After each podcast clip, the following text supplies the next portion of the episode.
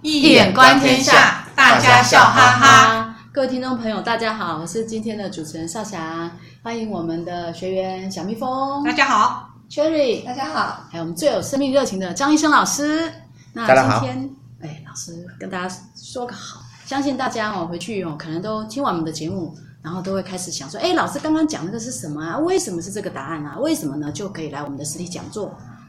然后现场问老师。那为什么？为什么？所以回去你们应该也想了很多，为什么要问老师？那今天。由我们 Cherry 来引领大家，替大家问一下某些为什么。Cherry，欢迎你。好哦，其实今天呢，要谈一下呃，西班牙作家塞万提斯他最有名的作品就是《堂吉诃德》嘛，大家大概从小到大都听过一些相关的内容。那我就稍微把故事大纲提一下，然后再来请教老师一些问题啊。然后这个《堂吉诃德》嘛，就是说里面有一个老绅士啊，他就热爱阅读骑士小说。然后读了读了，有一天他突发奇想，他已经好老了，大概五五五十多岁，五十出头岁了。然后他就想说，他要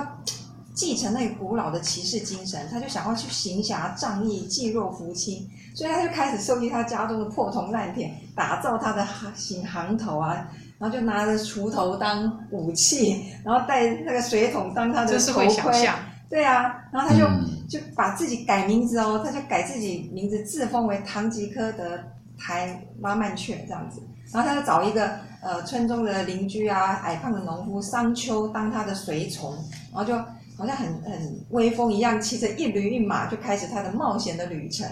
结果呢，堂吉诃德呢，他就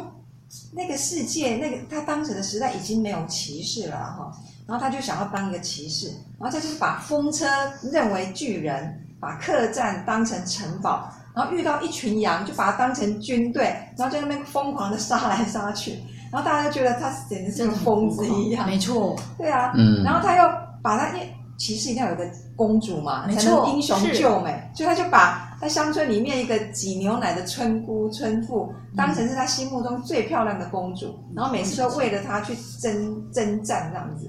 结果呢，他这个这个堂吉诃德的疯疯傻傻，跟商丘的那种愚昧的。愚痴就变成全世界的笑柄了，然后到后来，就像大大家在阅读的时候都哈哈大笑啊，很滑稽这样子。然后到后来，村中的神父啊，就就想说，哎，想办法把他骗回家安居吧，不要在在外面那么闹笑话。好不容易把他劝回来之后，唐吉诃德没过几天，因为已经没有目标再去征战了，他就生病就死掉了。然后在临死之前啊，他好像大梦初醒一样，就说他这辈子完全被骑士小说所害。然后他就写遗嘱告诫他的子女说：“你以后你若要继承我的那个财产遗产，你绝对不可嫁给阅读骑士小说的人。”就这样。那我想要请教老师第一个问题啊，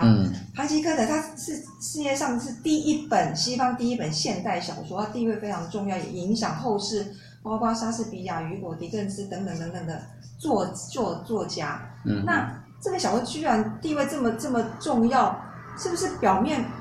读来应该不像表面只是滑稽可笑的消遣读物而已，它到底背后有什么隐喻，或是有什么反讽，然后带给我们什么样的启示？好啊，这是很好的问题啊。那个 Don Quixote 这个 Cervantes 他的那个堂吉诃德呢，这个文本是非常重要的，也可以说是等于是代表了整个西班牙的的国家民族的精神的一个象征，这它非常的重要。那呃，刚秋你说那读着就觉得非常的有趣啊，非常好笑，因为他作为一个只是一个农夫，可是他竟然是把自己扮成一个骑士，只因为读了这个骑士小说，然后呢，就刚刚你有描述了嘛，那没有古代的这个骑士都要那个长戟呀，在比武的时候要用的，他没有了，那锄头拿过来，啊，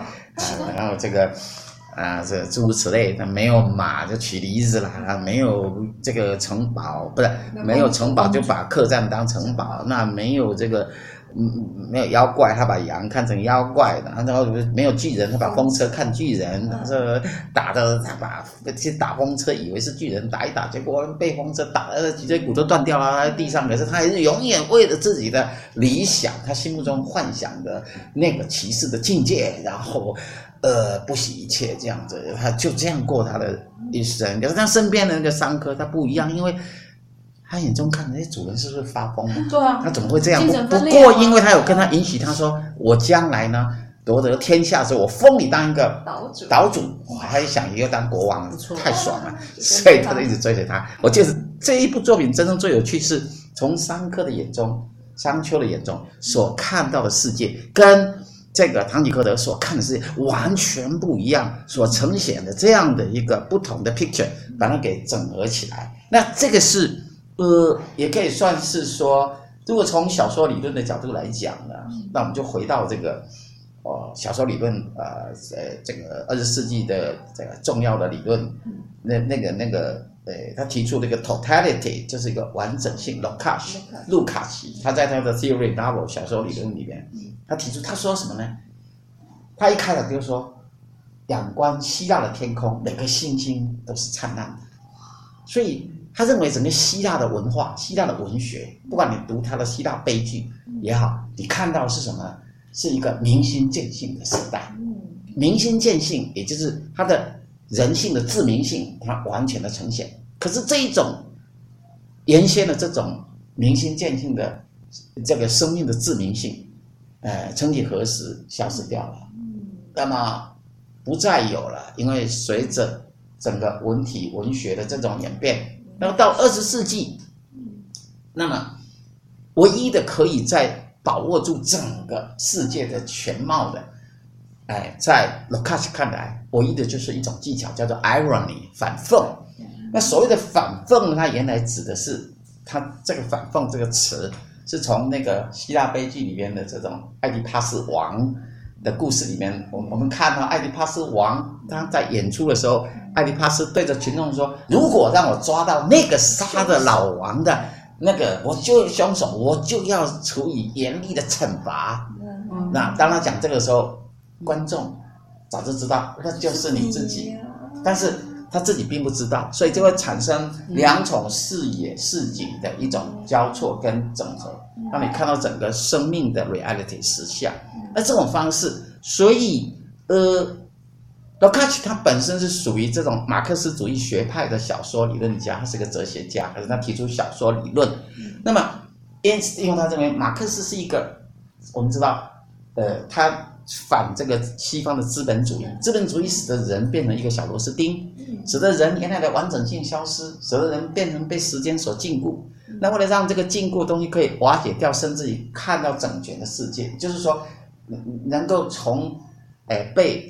人类如何从资本主义里面被这种 innovation 这种与世界隔离的方式，能够得以能够，哎，获得解脱啊，这是马克思的一个理想。所以，这种延伸的 totality 完整性的世界，不再是一个小螺丝钉，而能够跟世界能够合一的这种理想，当然是马克思背后所要的。因此，呃，用这样的一个哲学的背景，都开始发展的小说理论，它很强调这种完整性 totality 本身。如果小说家如何把世界的实相展现开来，使得万物可以井然有序，使得万物的自明性能够展开。那他就用了这种反讽的一种效果，所以，呃，十七世纪的这个这个这个西班牙的文学，就是吉歌德先生啊啊，在这本书书写这部小说的这个呃，Cervantes 史万提斯，他用的是这种呃技巧，这种反讽的技巧，他用的是不同的角色，也就是呃，唐吉诃德跟他的这个 Square。就是他的那个那个商丘，他的他的仆从啊，因为因为贵族本身身边要有仆从，这是一种贵族文化的这个骑士精神，这种原先的这个背景，所以他用这种方式，一个是现实的眼光看世界，一个是一个浪漫的眼光看世界，一个理想，一个现实，整合了他整个的世界观啊，这就是一个。因此，即使在他十一世纪的时候，他已经用了二十世纪的某种小说技巧的某种特质。那当然，如果用当代小说理论，也可以叫做，他们叫做 double，就是人物的一个反衬啊，反衬角色的一种互补。啊、我们在讲《红楼梦》的时候就讲到了，比方说《红楼梦》里面会有贾宝玉，会有曾宝玉，就是互补的；啊，会有林黛玉跟这个薛宝钗，它是互补的。啊，在某个层次里边，袭人那么跟这个这个薛宝钗，它也是一种互补啊。那这这个是属于 double 这种技巧来看这个作品，那这所以它很具有这种啊文学的这种啊技巧的这种当代小说理论的很符合这样的标准，所以它当然是一部很特殊的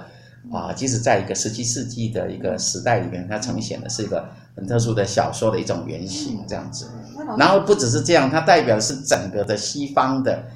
呃。以西班牙来讲，它的一个精神，西班牙的这一种冒险泛滥这种精神，在整个骑士文学里面可以把它彰显开来。他像我们是骑士，骑士原来讲的是中古世纪的，像亚瑟王朝，亚瑟王本身带领的他所有王朝下的所有的骑士，他们行侠仗义，济弱扶倾。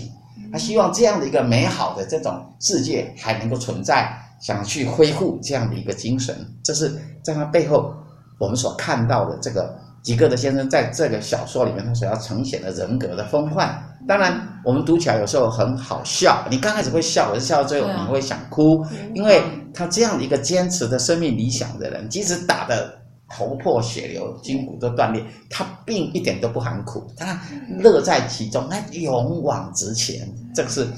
这个。诶，to dream the impossible dream, to fight the impossible war，所谓的梦幻骑士的精神，很会很会催吧，很会很会催眠自己。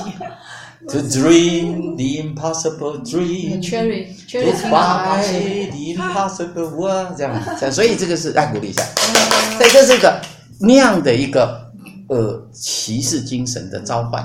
呼唤，其实对整个西班牙的这个文学来讲是非常。重要的作品就好像是歌德的《浮士德》，他展演的就是德国德国的精神，德意志的精神是一样，那种苟日新，日日新，又日新，天行健，君子以自强不息的那样的一个德国的民主精神。所以这是它的重要性，我们要看的东西。那以前我在实体讲座，就是演讲里面曾经讲过那个中西两方的疯癫人物啊。嗯，所以我们看到的是，事实上在这部作品里边，呃。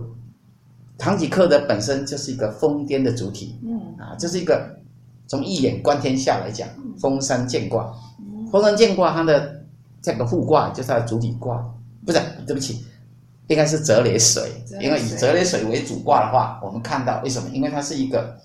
所谓的水，就是主仆相随，对，主仆相随是主要是从它的那个角度来看，嗯，这样的一个故事里面，可是它的主体是一个封山见。主角是一个疯山剑，也就是一个疯狂的主体。所以我以前曾经讲过，他跟《红楼梦》里面的贾宝玉一样，都是中西两方的疯癫。有一本书叫《中西两方的疯癫人物》，这是一本书。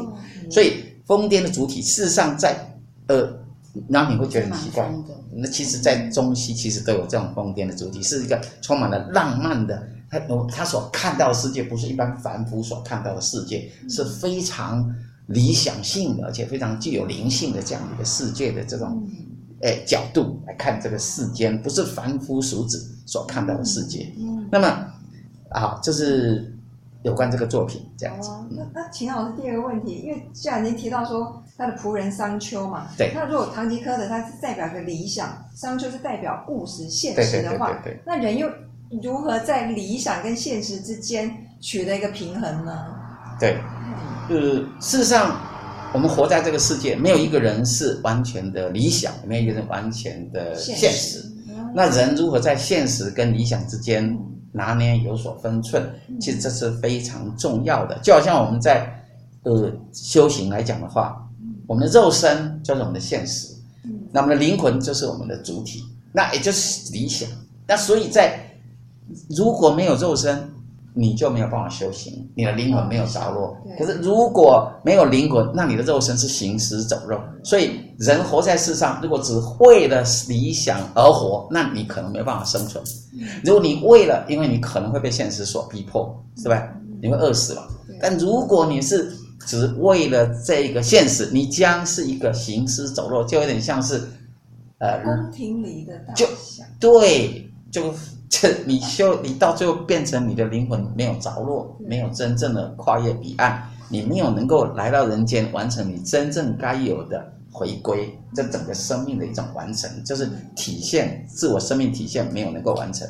所以，呃，这两个东西都非常重要，理想跟现实必须两者都兼具，这非常重要。可是现在人，有些人可能是在物质昌明的环境底下，都忘记了必须要去做精神的修炼。所以，其实精神修炼其实是非常重要，因为理想的提息，使得一个人有真正的一个生命完成，否则来这一趟是白来了。所以呢，这是非常重要的一个观念的哈。就那我们儒家会讲，要先从修身齐家到治国平天下，你先要注重现实，然后到最后的理想的一个实践，对不对？所以呃，让我们会讲，先要有为，然后才能无为。那有为是现实嘛？无为是理想。那这是理想跟现实同时都要都要重要。先要进入这个世界，才能进入法界；先要提起来，才能够放下来。你学佛，你会就说，哎呀，你就全部放下。好了，那你年轻人就叫他放下，那他能干什么？你要先能拿起来、扛起来你的责任，走向完成，为自己出征，像梦幻骑士一样为自己出征，然后才能够进入法界嘛。从世界才能够进入法界，所以理想跟现实必须是